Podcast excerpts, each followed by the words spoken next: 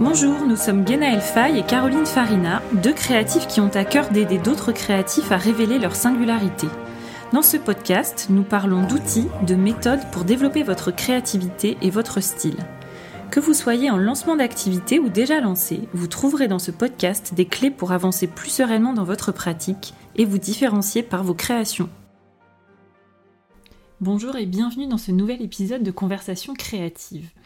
Est-ce que vous avez déjà ressenti cette voix intérieure persistante qui vous murmure que vous devriez être meilleur, que d'autres sont bien au-delà de votre portée, que vos œuvres ne sont pas aussi abouties que tel artiste, euh, que vous ne savez pas si votre style apporte vraiment quelque chose de nouveau?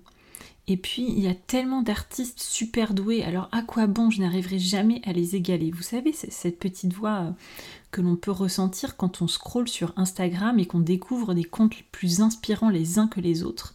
Et le fait d'avoir accès à cette multitude de, propositions artistiques, ça peut venir euh, augmenter cette voix que l'on entend à l'intérieur de nous. Et euh, le fait de s'exposer à une quantité et une qualité incroyable d'artistes et d'artisans qui exercent la même activité que nous, et euh, eh ben ça rend assez difficile le fait de ne pas se comparer. Et donc c'est de ça dont on veut parler aujourd'hui, c'est de la comparaison toxique avec d'autres créatifs. Pourquoi c'est important pour nous de parler de ce sujet? Parce que on a constaté que c'est vraiment un poison. C'est comme une force négative qui se met en travers de notre chemin quand on crée. Et si les réseaux sociaux sont des outils de promotion très puissants et gratuits pour notre travail, ils nous exposent aussi vraiment à une quantité énorme de personnes qui exercent les mêmes activités que nous. Et donc, ça nous paraît crucial d'en parler parce que déjà beaucoup d'entre nous euh, vivent ça comme étant un problème. Et ça met en lumière vraiment les défis émotionnels auxquels euh, nous les créatifs on est euh, confrontés. Et quand on se compare constamment avec d'autres, ça va engendrer des doutes, ça va engendrer une baisse de confiance en nous et ça va aussi surtout entraver le processus de création. Donc dans cet épisode, on veut euh, proposer un regard sur cette comparaison et surtout une proposition de solution pour en sortir. Allez, c'est parti pour les trois étapes qui vont nous permettre de sortir de ce cercle vicieux euh, qu'est la comparaison toxique avec d'autres créatifs. La première étape, ça va être de comprendre pour repasser à l'action. Le défi majeur de la comparaison, il va résider dans son pouvoir à nous paralyser, à générer de la peur et du découragement, et parfois même aussi de la jalousie. Et donc cette première étape, elle est cruciale, elle va consister à reprendre immédiatement l'initiative, à nous remettre en mouvement euh, vers notre création. Donc les comprendre, ça veut dire voir ces sentiments, qui sont des sentiments désagréables, comme des signaux et des indicateurs de là où réside encore de l'incertitude. L'incertitude, elle émerge quand les fondations ne sont pas solides, quand vos aspirations ne sont pas clairement définies. Et là, ça, ce doute-là, il laisse la place à ces sentiments de jalousie. La question, ça va être de répondre à ces signaux en commençant une introspection et en se posant des questions. Est-ce que je suis claire sur mes motivations, sur mes aspirations, sur mes intentions avec cette activité ou avec mes créations? Concrètement, si la jalousie ou le mal-être surgissent par rapport à d'autres œuvres, euh, d'autres artistes, posez-vous ces questions. De quoi exactement est-ce que je suis jaloux? Est-ce que c'est la qualité de son œuvre? Est-ce que c'est plutôt de son parcours? Est-ce que c'est plutôt du mode de diffusion? Euh, Et de vous poser des questions très précises sur ce qui va susciter euh, de la jalousie, par exemple, ça va vous permettre d'examiner vos propres désirs. Et d'avoir qualifié précisément ce que vous admirez, ce qui crée de l'envie en fait sur le travail de cet artiste par exemple, ça va vous donner des indications sur ce que vous, vous avez à travailler, à faire progresser dans votre œuvre.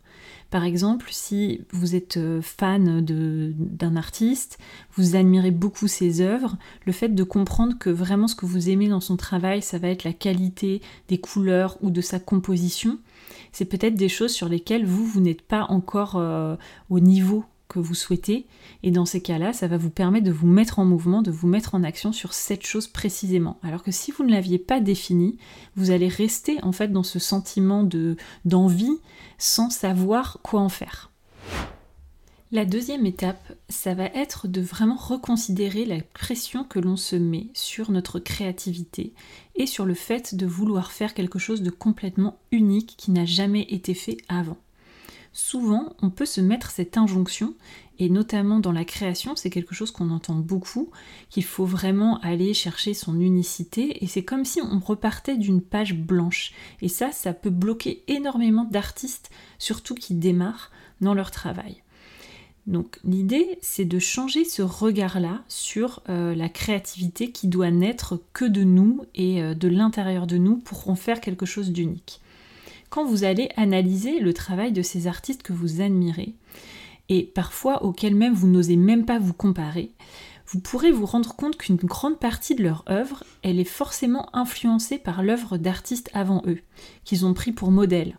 Euh, une œuvre qu'ils ont souvent décortiquée, déconstruite pour ensuite ajouter leur propre vision, leur propre émotion, leur propre expérience. Et j'aime bien cette analogie avec la science.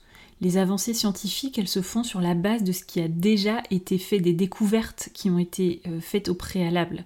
Les scientifiques ne repartent jamais de zéro, ils construisent sur la base du travail de leur père. Alors pourquoi nous, en tant qu'artistes, ça ne serait pas aussi quelque chose que l'on pourrait faire? Et d'ailleurs, c'est le cas, mais c'est souvent quelque chose dont on ne parle pas.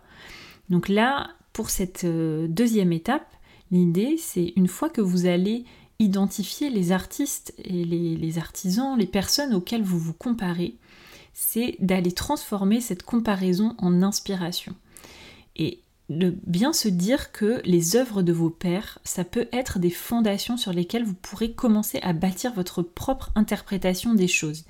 Et donc il ne s'agit pas du tout d'aller copier ou de reproduire, même si parfois cette phase elle peut être nécessaire quand on veut euh, gagner en compétence sur quelque chose de très particulier, comme euh, euh, créer une, une palette de couleurs ou travailler la composition, comme ce dont on parlait tout à l'heure. Et donc voir aussi les œuvres de vos pères, celles auxquelles vous vous comparez, comme des fondations, comme un héritage sur lequel vous allez commencer à bâtir votre propre chemin et vous allez pouvoir y ajouter vos propres émotions, vos propres associations différentes entre ces inspirations, entre ces inspirations et votre histoire, ces inspirations et votre ressenti.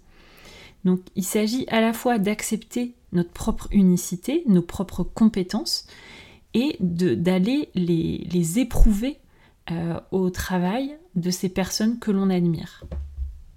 La troisième étape, ça va être le fait de s'engager à être dans une évolution constante. Cette décision-là, de s'engager à évoluer constamment, à apprendre à sortir de sa zone de confort, à ne pas rester enfermé dans notre style ou dans notre créativité, le fait de s'engager à vraiment progresser chaque jour, à se dire je vais être un meilleur artiste ou un meilleur artisan aujourd'hui que je l'étais hier, le fait d'être vraiment en croissance, d'être investi dans votre croissance personnelle et dans la croissance de votre pratique, euh, de consacrer du temps aussi à apprendre des nouvelles compétences, à explorer des nouvelles techniques, euh, tout ça en fait ça va diminuer les sentiments de doute et de comparaison. Parce que quand on est complètement absorbé et clair sur ce qu'on a à faire, sur là où on va, on est beaucoup moins en prise avec le doute et la comparaison.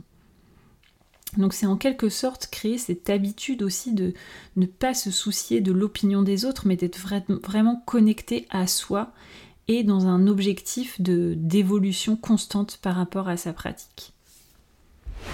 Voilà pour les trois étapes. Par contre, avant de finir l'épisode, on voulait vous partager trois petits euh, rappels euh, qui sont en lien avec ce sujet, qui nous semblait aussi important de partager. La première chose, c'est que quand on crée, on a vraiment, on est immergé dans notre propre travail. Et cet effet un peu waouh de nouveauté qu'on découvre dans, le travail d'autres personnes, il est quasiment impossible de l'avoir pour notre propre travail. Donc forcément, quand on va se comparer, on n'aura pas ce sentiment de, ouais, de nouveauté, de, jamais vu, de fait puisqu'on a le nez dans notre travail, mais de bien se rappeler que d'autres personnes qui voient notre travail pour la première fois vont eux avoir ce même sentiment. Donc ça, ça vient un petit peu biaiser aussi le regard qu'on porte sur notre travail quand on se compare. Euh, la deuxième chose, c'est de penser à bien vous entourer euh, de personnes qui comprennent vos défis, de créer autour de vous une communauté qui vous encourage, euh, où il y a du partage, où il y a du soutien mutuel d'autres personnes qui sont au même stade que vous, qui sont plus avancées que vous dans la pratique, et qui ne sont pas dans cet état d'esprit compétitif, euh, et enfin, la troisième chose, c'est de cultiver euh, la bienveillance envers vous-même. En tout cas, si vous nous suivez depuis un petit moment, vous savez que c'est très important pour nous euh, de cultiver cette bienveillance, cet amour propre et de célébrer aussi vos réalisations, même les plus petites.